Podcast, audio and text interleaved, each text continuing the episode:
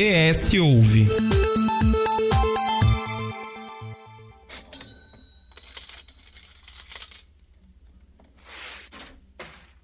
A economia, mesmo que pareça difícil para uns e impossível para outros, está em nossas vidas do café que tomamos numa padaria à conquista de um bem maior, seja uma casa ou um carro.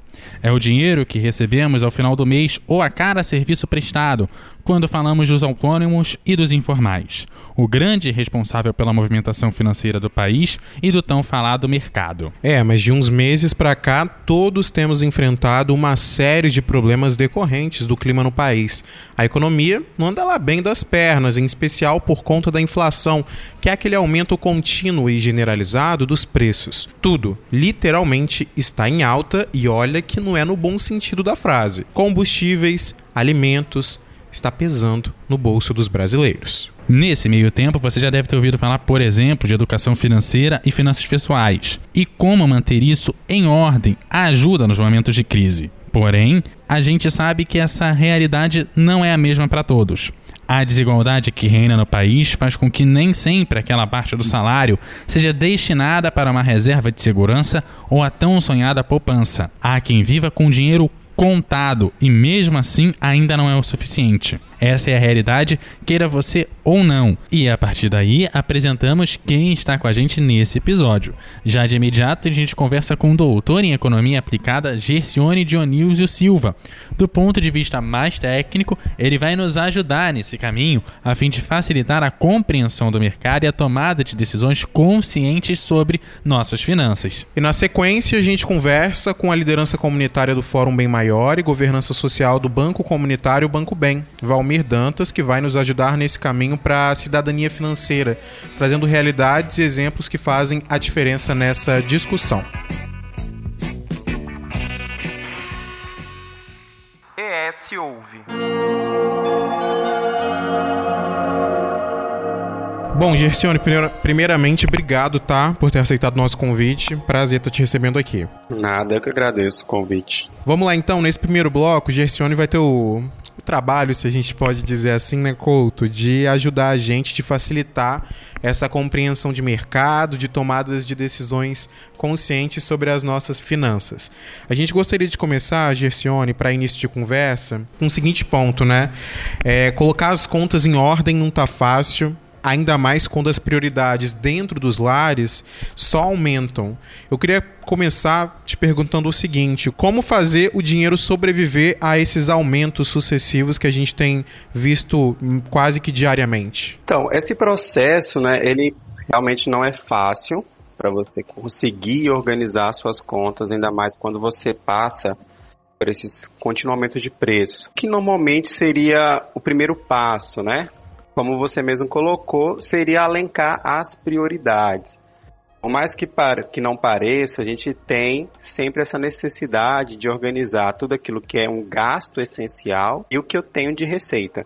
Enquanto a gente não colocar na ponta do papel e organizar para onde está indo o meu dinheiro e de onde está vindo nosso, o meu dinheiro, a gente não consegue ter esse direcionamento, essa organização que está dentro da ideia né, das finanças pessoais. Então, primeira questão é saber onde você está gastando, definir, nem que seja criando uma planilha básica no Excel, definir quais são os meus gastos, o que são gastos essenciais, que são aqueles gastos que eu preciso, por exemplo, para pagar o aluguel, para comprar o gás de cozinha, para gastar com a minha alimentação, o que é necessário e essencial e aquilo que não é. Saber quais são as despesas que eu posso abrir mão e as despesas que não tem como eu abrir mão. Então, o primeiro passo é fazer essa distinção sobre aonde está sendo alocado o meu dinheiro, o meu salário. Pegando o gancho então nisso que você disse na pergunta anterior, como, por que que organizar as finanças pessoais é tão importante e de que forma a gente consegue exemplificar de fato para quem nos ouve? Quando você começa a organizar suas contas, você sabe exatamente aquilo que você está gastando. Muitas vezes a gente, né, no nosso no dia a dia, nos, durante o mês, a gente acaba efetuando gastos que não são necessários. E aí, muitas, em muitos momentos, a gente chega no final do mês e, e pensa, né? Nossa, mas onde foi parar o meu salário? Então, quando você começa a fazer essa organização, você começa a entender aonde exatamente você está gastando e qual é exatamente o seu ponto, digamos assim, seu ponto fraco, né? Porque é natural a gente, em algum momento, vai lá e compra uma coisinha a mais, tá passeando no shopping, sai para gastar com uma coisa e acaba gastando com outra. Às vezes compra coisas que não quer. E quando você começa, não é que não você quer, né? Mas que não precisa naquele exato momento. E quando você começa a fazer esse levantamento, essa organização dos seus gastos, você começa a entender você mesmo, né? entender onde você está gastando e onde você está, digamos assim, gastando mais do que devia. Porque sem essa organização você simplesmente pensa, né? Tá, eu estou gastando mais, mas aonde que eu estou gastando mais? Como as ações de educação financeira ajudam, por exemplo, a estimular que as pessoas guardam pequenas quantias do que sobram dessas contas, se é que sobra alguma coisa, e que depois elas passam a, a investir esse dinheiro, né? Como passar dessa conta no vermelho para uma conta que você consegue guardar e investir? O primeiro passo parte desta organização. Organizar as suas finanças, organizar os seus gastos, né? Tentar evitar essa bola de neve no sentido de eu vou ter que fazer contrair uma despesa para pagar outra despesa. Tá? Então, primeiro passo, se você está no vermelho, infelizmente não tem milagre. O jeito é cortar o que não precisa, até que você consiga organizar essas despesas. Partindo do momento que você conseguiu pagar aquelas despesas mais pesadas, né, aquelas que você não consegue abrir mão, aquelas que estão vencendo, a partir do momento que você consegue organizar, cortar esses gastos excessivos, você sai desse vermelho e aí você pode começar a pensar em guardar um dinheiro inicialmente não voltado né, para investimento propriamente dito, que é uma das grandes, um dos grandes problemas, né, o pessoal, as pessoas normalmente acabam misturando a questão das finanças pessoais, de organizar suas despesas, de ter um controle de gasto com o investimento. O investimento é algo secundário, como você mesmo colocou, né? Primeiro passo para a gente poder pensar em investimento é conseguir sair do vermelho e ter um dinheiro que você consiga guardar, ou seja, gastar menos do que você recebe. Então, o primeiro passo é quitar essas, essas despesas e criar um costume, né? É, investir, organizar suas contas é um costume que a gente cria aos poucos. Eu vou guardar 10 reais, eu vou guardar 5 reais. Seria mais ou menos aquela ideia né, de que a gente, que alguns pais colocam nos filhos, né, de você ter um cofre, um cofrinho.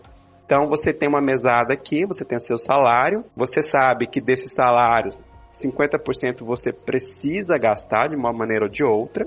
Né? Então eu preciso gastar porque eu tenho uma despesa fixa e desses outros 50%, dado que eu já quitei as minhas dívidas, né, vamos tirar ali 10 reais, 10% para guardar esse dinheiro até mesmo para você conseguir, digamos, criar um fundo, né, para qualquer tipo de risco que surja com o tempo. Até que ponto uma receita e essas contas no vermelho desorganizadas, né, e problemas econômicos são é, falta de educação financeira e onde que entra a desigualdade? Porque às vezes a, a, impressão que, que eu tenho é que as pessoas elas sabem gerir dinheiro, mas a, quando há falta de dinheiro, quando você fica desempregado ou quando é, o seu salário não acompanha os aumentos de preço, não é que você não saiba gerir o dinheiro, mas é porque existe uma desigualdade forte ou uma inflação que corrói o seu salário. Aí o salário acaba não comportando a quantidade de prioridades que você tem dentro de casa.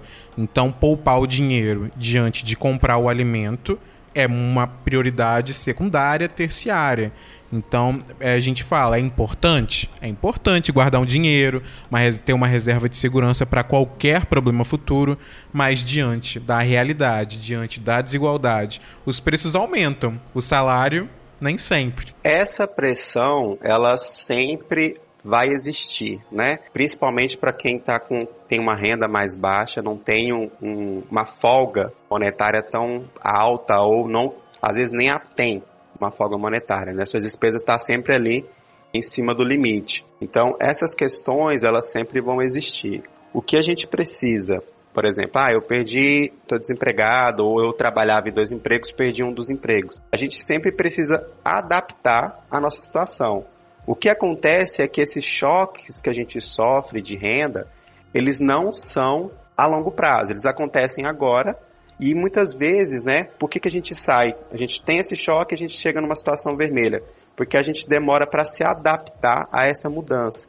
Então a grande questão é, se eu tenho uma renda, a gente cria um costume de acordo com aquela renda. Se eu sofro algum tipo de corte nesse meu salário, nessa minha receita, essa adaptação ela tem que acompanhar. Né? Então eu tenho que saber, olha, eu sofri um choque de receita, eu não vou conseguir continuar com o mesmo padrão de consumo que eu tinha antes. Então eu tenho que me adaptar a essa nova situação.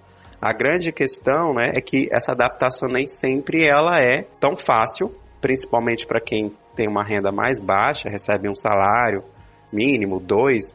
Então essa adaptação é muito complexa e às vezes não é tão fácil, mas ela é essencial. Né? Se você quer se adaptar, se você quer prevenir chegar numa situação pior, você tem que se adaptar a esses choques. Criar um sistema, né, que a gente fala um sistema parece algo até complicado, mas na verdade é organizar suas contas, definir bem, olha, essas contas aqui eu posso e preciso mantê-las, essas daqui eu não consigo abrir mão no curto prazo, criar né, um, um ranqueamento, uma classificação das despesas.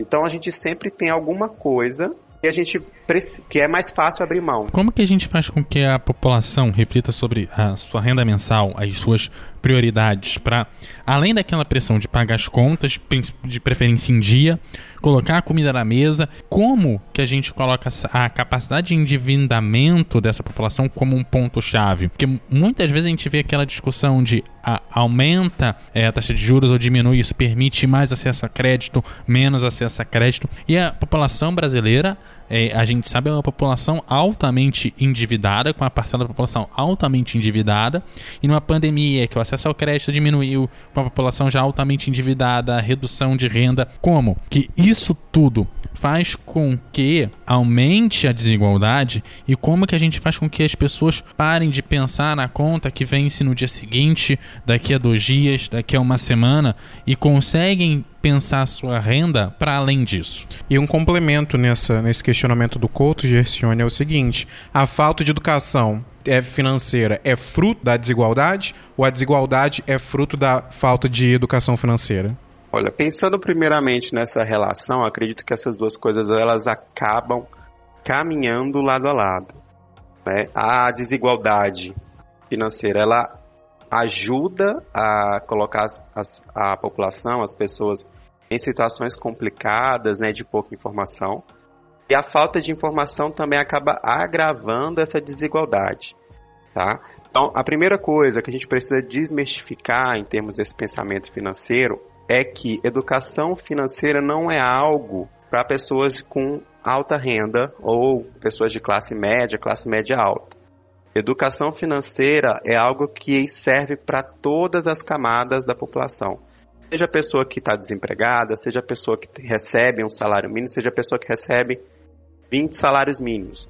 A educação financeira é simplesmente entender os seus gastos, organizar os seus gastos, de maneira que você tenha, de certa forma, né, uma liberdade financeira, ou seja, que você não fique endividado. Essa questão né, que você colocou de não ficar preocupado com as contas que vão vencer e tudo mais, claro que, dependendo da sua, da, do seu nível de renda, é extremamente complexo você pensar no futuro em termos de gasto, né? pensar no que você vai gastar no futuro, porque muitas vezes a sua renda é o suficiente para você gastar agora. Mas um primeiro passo, grande parte da população brasileira precisa começar a dar é ter extremamente, é um, uma cautela extrema com a questão do acesso ao crédito. É interessante que exista um acesso a crédito, mas quando você abusa desse acesso ao crédito, você acaba se endividando. Né? Você pensa muitas vezes, ah, se eu não tenho dinheiro agora e eu quero fazer uma, uma, sei lá, quero comprar um, quero reformar aqui minha casa, quero pagar a escola dos meus filhos, vou ter esse acesso a crédito, né? Preciso pagar alguma conta e eu sei que eu tenho acesso a crédito, vou utilizar esse acesso ao crédito. Só que a gente tem que ter um cuidado muito grande, porque muitas vezes a gente só pensa naquele acesso ao crédito naquele momento. É o dinheiro que vai entrar naquele momento. Só que a gente tem que lembrar que se eu faço se eu contrair uma dívida agora, essa dívida provavelmente ela vai ser paga ao longo, sei lá, de 12 meses, 10 meses, dependendo aí da, da escolha, né? Só que é uma dívida, é uma parte da sua renda que você vai deixar, que você vai ter que congelar para pagar aquela dívida durante 10 meses. Embora o acesso ao crédito seja interessante, é importante saber quando usá-lo. Porque se você contrair uma dívida hoje para 10 meses, daqui dois, três meses você precisa contrair outra, e é o que acontece com algumas pessoas, né, tem essa necessidade, você acaba gerando dívida em cima de dívida. Pensando nisso, inclusive, né, de pensamento a médio prazo, de tomada de decisões conscientes, quais são as pegadinhas quando a gente fala de educação financeira, quando a gente fala de cartão de crédito? Cartão de crédito é uma loucura, né? A gente vai comprando, comprando, chega no final do mês, a fatura chega e a lágrima desce, né? Porque não tem condições. Mas como, né? Quais são as pegadinhas que a gente pode deixar como alerta para o nosso ouvinte para que ele já tome a consciência desde agora? Opa, preciso me conscientizar e fazer com que a minha conta não fique no vermelho ou até mesmo no roxo, de tão, de tão grande que ela tá. Quais são esses alertas, esses, essas pegadinhas? A primeira coisa é ter em mente que você não precisa de mais que um cartão de crédito. Muitas pessoas, se a gente for olhar, né, for estudar, elas acabam se, é, entrando nessa situação onde ela fica no vermelho, não consegue sair, porque começou a ter pegar cartão de crédito no banco X, no banco Y, foi numa loja, a loja ofereceu um cartão de crédito falando que é sem anuidade, você foi lá e aceitou. Primeira coisa é, eu não preciso de mais que um cartão de crédito. Se eu tenho um cartão de crédito e ele já é tem um saldo que me basta, eu não preciso aceitar outros cartões por mais que me ofereçam, por mais que falam que tenha é, benefício, você vai ganhar desconto na sua primeira compra.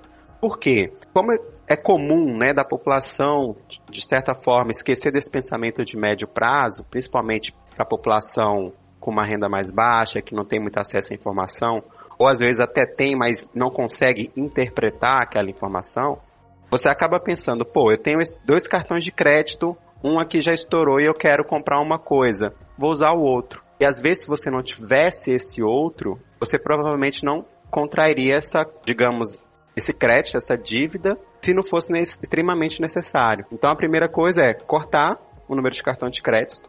Você não precisa mais do que isso e sempre ter cuidado, né, com aqueles aumentos de limites esporádicos, né, temporários aí que as empresas acabam fornecendo de tempo em tempo. Então, tomar cuidado, né? Porque o limite do cartão vai subir e não, necessariamente a sua renda vai acompanhar esse limite. Então é saber, olha, esse limite do meu cartão aqui tá ótimo, não preciso que aumente mais, tá? É saber controlar. A gente precisa se podar.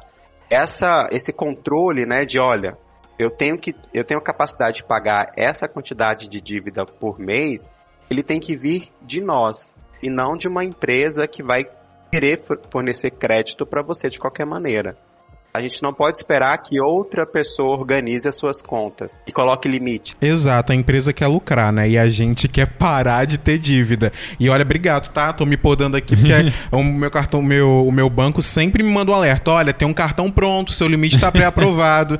vou deixar lá, vou, já vou apagar para não cair na tentação. E a, o lucro dela aumenta mais se você deixar de pagar a fatura. Uma loucura, uma loucura. E, Gessione, pra gente encerrar, é, a gente vive aqui é, no Espírito Santo e Vitória tem a quinta cesta básica mais cara do país, já passa dos 600 reais e fora isso a gente tem aluguel, tem conta de luz, às vezes tem aquela conta da internet que a pessoa precisa para fazer o home office. A nossa população, com o salário mínimo que a gente tem e com mais da metade da nossa população não conseguindo atingir dois, três salários mínimos, a nossa população ela ganha mal? Eu diria que a renda ela é distribuída, né? A, a gente for ver aí mais boa parte, né, talvez mais 50% da população não recebe o suficiente para ter uma folga no final do mês. Tá? Então, de modo geral, a, a renda no Brasil ela é mal distribuída. A gente não necessariamente dá para falar assim muito por alta e a gente recebe pouco, às vezes a gente tem essa impressão, né, de olhar para o lado e pensar, poxa, mas a pessoa recebe, é, sei lá, cinco salários, eu estou recebendo um, tá? A gente tem que ter esse cuidado de, olha, calma, vamos pensar. a, o seu poder de compra está sendo corroído, qual, como está sendo a situação. Então, se a gente colocar tudo isso na balança, vai provavelmente chegar nessa afirmação, mas é algo que a gente tem que ter um pouquinho de cautela na hora de pensar, né? A população recebe mal. Tá, mas ela recebe mal por quê?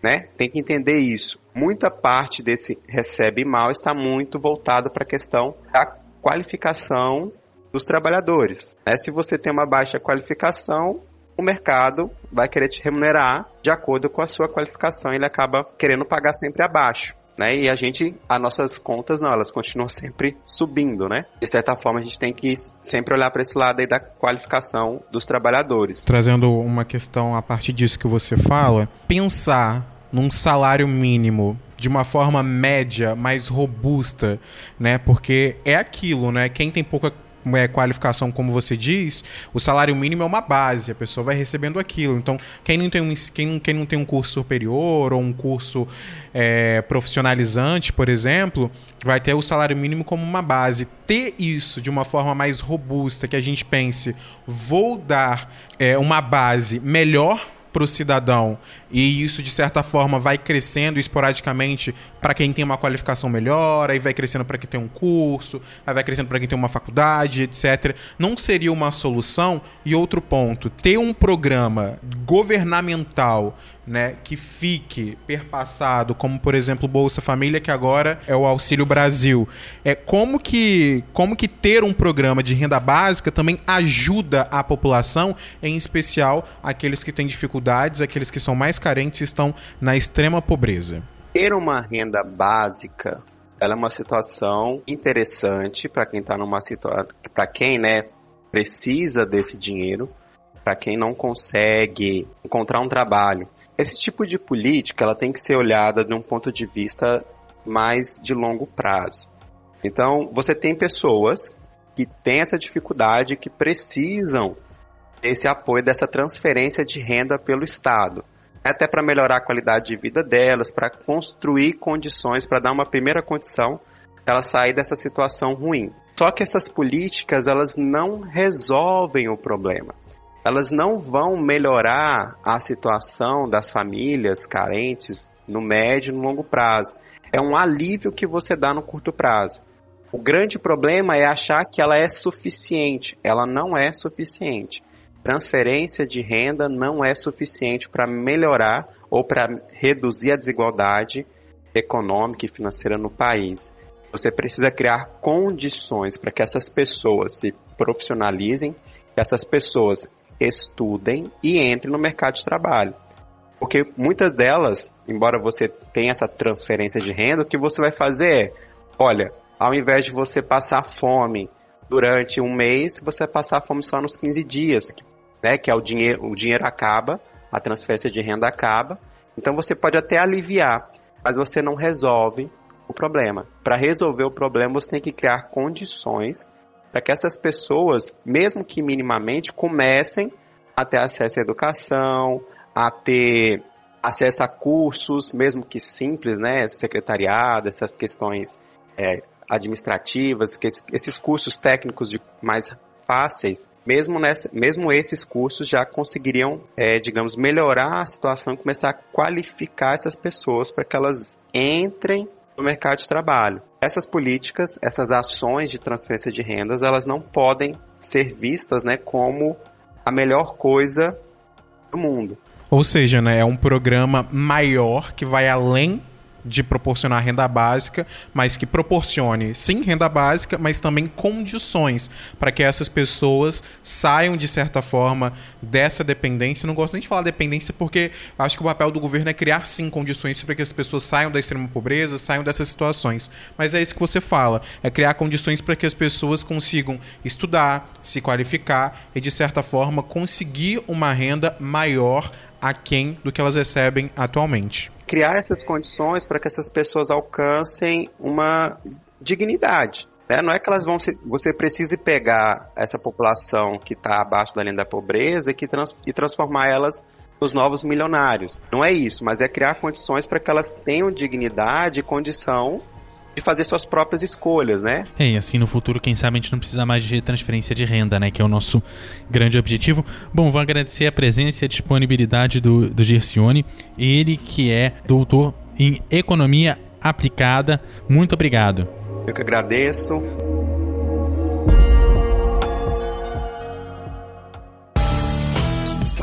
Estamos no Facebook, Twitter e Instagram. Siga lá, arroba S hoje.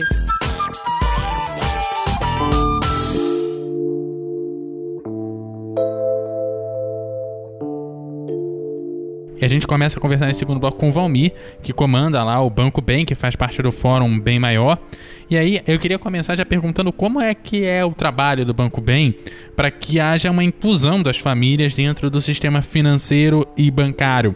E como que o trabalho de vocês é, trabalha no sentido de ações de educação financeira especificamente. O Banco Bem, né, ele é, é um banco comunitário acessível a todas as pessoas e ele está instalado numa comunidade de São Benedito, dentro de um território com 32 mil habitantes. O objetivo do banco é promover o desenvolvimento comunitário, né, através do crédito e também da valorização do comércio local. A, a, função do banco é dar acessibilidade a todas as pessoas que necessitam de algum recurso financeiro para melhoria da vida das, das, pessoas que ali convivem. E a gente acredita que não, não tem comunidade pobre, todas as comunidades são ricas, só é mal administradas os seus recursos financeiros. E o banco ele promove isso. E o que é um banco solidário e como que na prática é, se faz para que isso funcione dentro das comunidades? Então, o banco ele surge para poder facilitar a vida das pessoas e as pessoas terem acesso algum recurso financeiro, né? Então, como é que ele funciona? Ele é gerido pela própria comunidade com três linhas de crédito. E essas linhas de crédito têm um juro bem baixo, bem pequeno, né? Para que as pessoas também não, não fiquem numa inadimplência. E tudo tem assessoria de um agente de crédito comunitário, na qual informa como será a forma de pagamento e de que forma que essas pessoas podem é, administrar esse recurso, né? Na compra de matéria-prima, ou na reforma de um empreendimento, ou para alguma coisa de consumo. Ou seja, vocês trabalham muito na questão de educação e de informação a fim de que a família, que às vezes já passa por uma dificuldade, não comece a passar por outra. Então, assim, se ela quer reformar a casinha dela, ela passa por uma, olha, você vai você vai receber isso, vai funcionar dessa forma, para que não haja, inclusive, né, como você disse, inadimplência e até mesmo endividamento. Todas, todos os nossos créditos são acompanhados por um agente de crédito, antes, durante e depois. Todos os créditos ele tem né, um objetivo né, de ajudar a melhorar a vida daquelas pessoas que pegam o crédito. A função do banco comunitário né, não é ganhar dinheiro, e sim contribuir né, com a educação financeira das famílias do território do bem. Sempre na perspectiva nossa da economia solidária, sempre nossos créditos é familiar, né, para facilitar. Tudo assessorado, tudo tem uma assessoria, né, de quanto que, é, que entra na, de recurso financeiro para a família e de quanto que sai da família para ela saber com, como que ela está lidando com o seu dinheiro. É por isso até que vocês têm uma moeda própria, né? É, nós temos uma moeda chamada dinheiro que ela circula na comunidade do território do bem, na cidade, no estado e também fora do estado agora porque ela é eletrônica. Além disso tudo que você falou, como que como que a gente faz, né? Trazendo exemplos do Banco Bem, trazendo exemplos de dentro da comunidade, do que funciona ali, não só ali, mas dentro da cidade, também no estado, por meio dessa moeda, por meio dessa estratégia. Como que, como que faz né? E como que a gente pode trazer, por exemplo, a consciência para possibilitar ações de educação financeira e estimular, por exemplo, com que as pessoas invistam e guardem, né, uma pequena quantia que sobra das contas que são pagas? É, a maioria da população que vive em área né, carente, principalmente periferia, tem uma dificuldade muito de guardar porque não sobra, né? E também não tem um hábito de poupar. A função do banco comunitário é contribuir né, com que as pessoas passem a ter esse hábito e contabilizar tudo que sai. Né, tudo que ela gasta, qualquer movimento que ela faz é um gasto, né? Então, a, a, nossa função enquanto banco comunitário, enquanto agente de crédito, enquanto agente de desenvolvimento, é estar tá informando essa população né, para que ela não ter, não entra no vermelho e ela não tem né, aí uma consequência mais grave na família. Essa falta de noção da, da receita da casa e, um, essas contas organizadas e os problemas econômicos decorrentes disso tem a ver com uma falta de educação financeira para essa população? Sim, tem, tem a ver, porque né, muitos anos atrás os pais da gente ensinavam a gente a poupar. Né? E hoje não tem muito disso. Então as pessoas criam o hábito de gastar mais do que ganham. E aí, né, fica nos, naquele, naquele meio termo, né? E acaba entrando com o seu nome no SPC, tendo dificuldade de acesso ao crédito, tendo dificuldade de comprar, né, coisas na própria comunidade porque não tem crédito. E de que forma a pandemia ampliou a, a desigualdade financeira entre as pessoas e como que é, se torna mais importante essa educação financeira num período de preços altos, desemprego em alta e mu muito da renda da população também reduzindo, já que a gente também trabalha com muitos autônomos né, né nessas comunidades. Então, no território do bem, eu posso falar enquanto liderança do território do bem, a questão da pandemia ela agravou né, o sistema financeiro, comunitário principalmente, né, fazendo com que a nossa população passa e está passando por muita dificuldade financeira. Com o banco comunitário, a estratégia que nós adotamos foi contribuir, é, parar de fazer os empréstimos, diminuir, parar não, diminuir os empréstimos e ajudar com recurso financeiro aquelas famílias que mais necessitavam, através do crédito de consumo, né? Que é um crédito que você não tem juro nenhum. Você empresta 30 e, recebe 30 de volta. E a gente dava uma carência de 30, 60 até 90 dias para a pessoa conseguir devolver esse dinheiro para o banco comunitário. Na pandemia, a gente chegou a, a, a dar para os moradores do território de Bancóis 2 milhões de reais, de 100 a 200 reais para a pessoa comprar é, verdura, um legumes ou a carne para poder consumir e não passar fome. É bom a gente trazer essas ideias porque, porque é isso, né?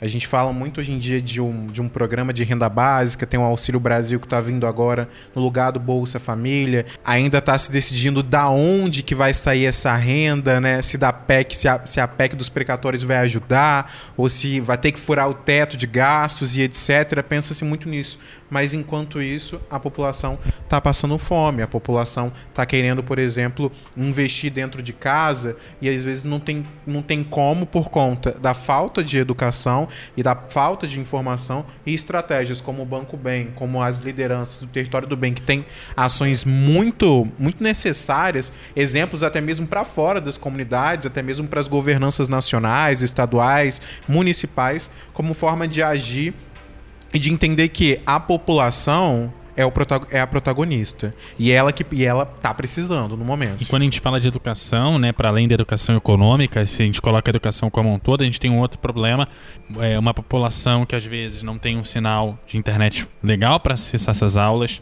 um grande recurso para ter um computador de última geração, um celular e outras coisas, o que agrava também a desigualdade que já é muito grande. A gente fala muito do 5G que está chegando, mas chega para todo mundo também é uma outra coisa, né? E aí a questão, né, Valmir, como que se pensa em educação financeira quando existe essa desigualdade no campo da educação, essa desigualdade no campo das pessoas que não sabem se vão conseguir ter colocar comida dentro de casa, como é que pensa em poupar dinheiro?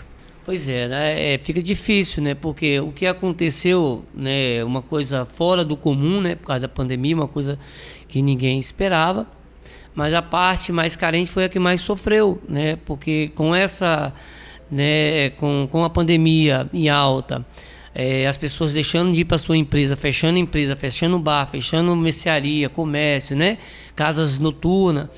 Isso gerou um, um impacto muito negativo financeiramente, principalmente a população mais carente. E aí agora, para você conseguir equilibrar essa situação, né, vai demorar um, um tempo, né, para as, as coisas né, amenizar um pouquinho, né, e aquela questão da solidariedade, de multiajuda que as pessoas estavam fazendo, as pessoas deram uma parada, porque também, né, começou a diminuir também os recursos, então é, é existe muita solidariedade, mas as pessoas têm um tempo para isso, né? Então. É e se aperta para todo mundo, né? Não, como é que você vai se solidário ao outro se está apertando no, no, teu também, né? É... é... o que a gente conversava no bloco anterior, né? O, o Gercione, né, doutor em economia aplicada, falava pra gente: a renda é muito mal distribuída.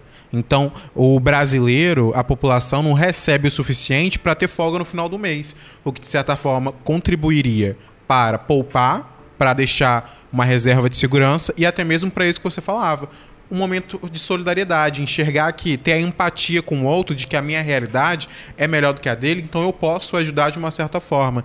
Então todo a gente vê que todas essas pontas vão se conectando e que uma solução não só de renda básica seja construída, mas é uma, uma solução de que envolva a renda básica, mas também envolva a criação de condições para que todo mundo consiga partir do mesmo, do mesmo ponto, né? Da mesma. O pessoal vai chamar de meritocracia. Assim, a gente precisa que todo mundo parta do mesmo ponto para que todo mundo consiga chegar lá e a gente não chega. O que é E- difícil por conta da desigualdade, né? né? E, e aí eu vou. Chega o ponto que eu vou repetir a mesma pergunta que eu fiz pro Gercione, pro Valmir, que é: a nossa população ganha mal?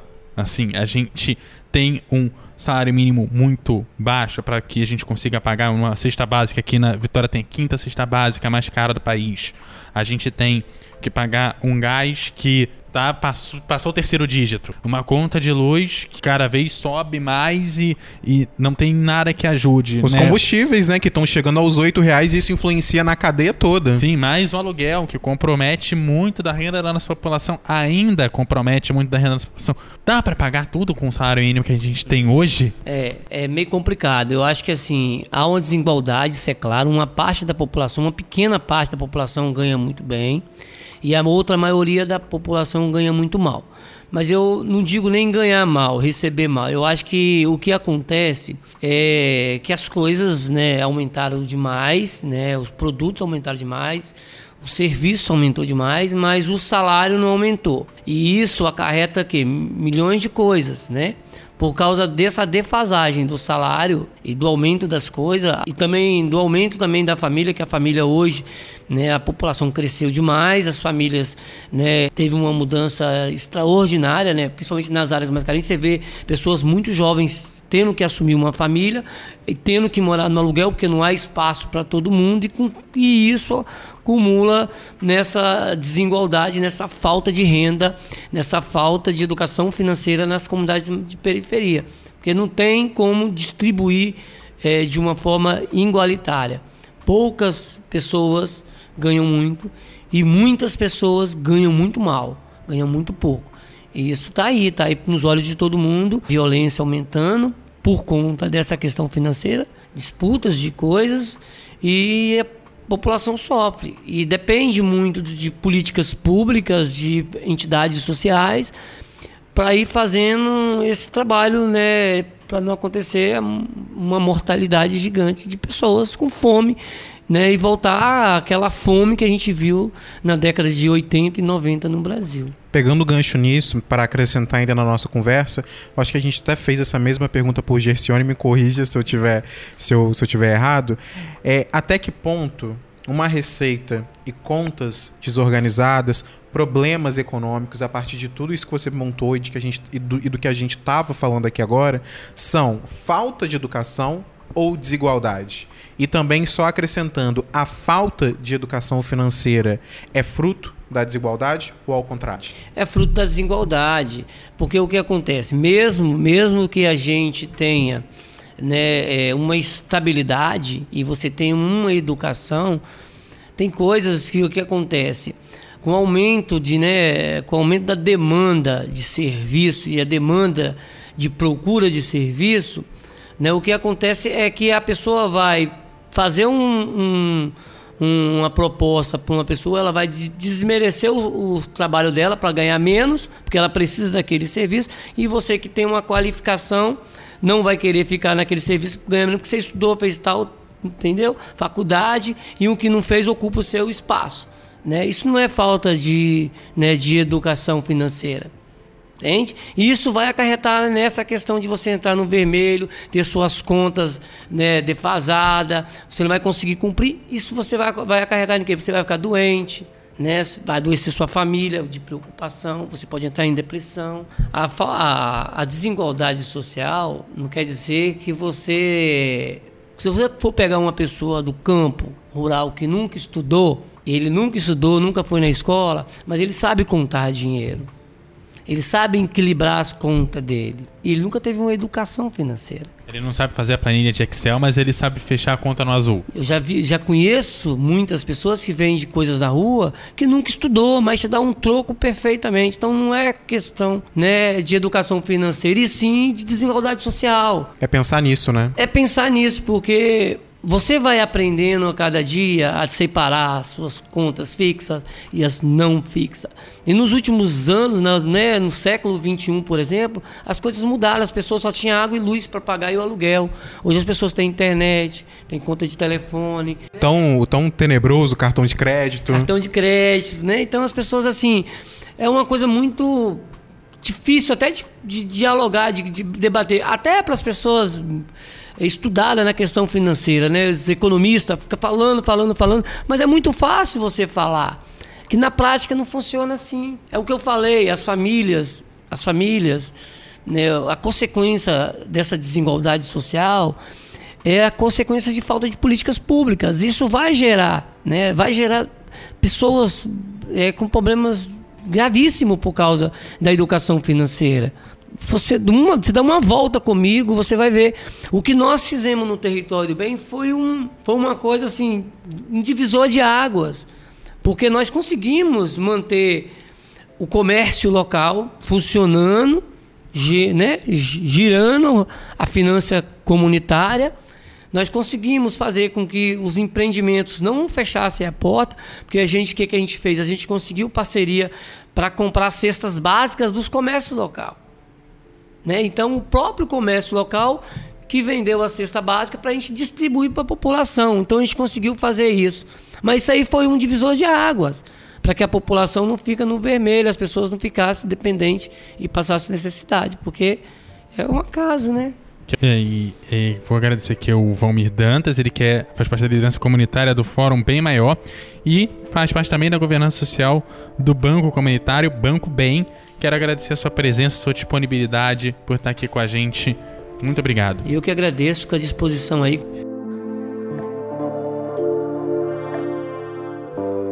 Esse foi o ES Hoje, o podcast semanal do jornal ES Hoje, que vai ao ar todas as segundas-feiras no eshoje.com.br e também nas principais plataformas de áudio. O episódio de hoje teve a apresentação de Eduardo Couto e Matheus Passos, a produção e o texto de Matheus Passos, edição de som de Eduardo Couto, a direção de jornalismo da Daniele Coutinho. Matheus, aquele abraço. Abraço Couto, abraço você que nos ouviu, até semana que vem. Valeu, gente, até semana que vem.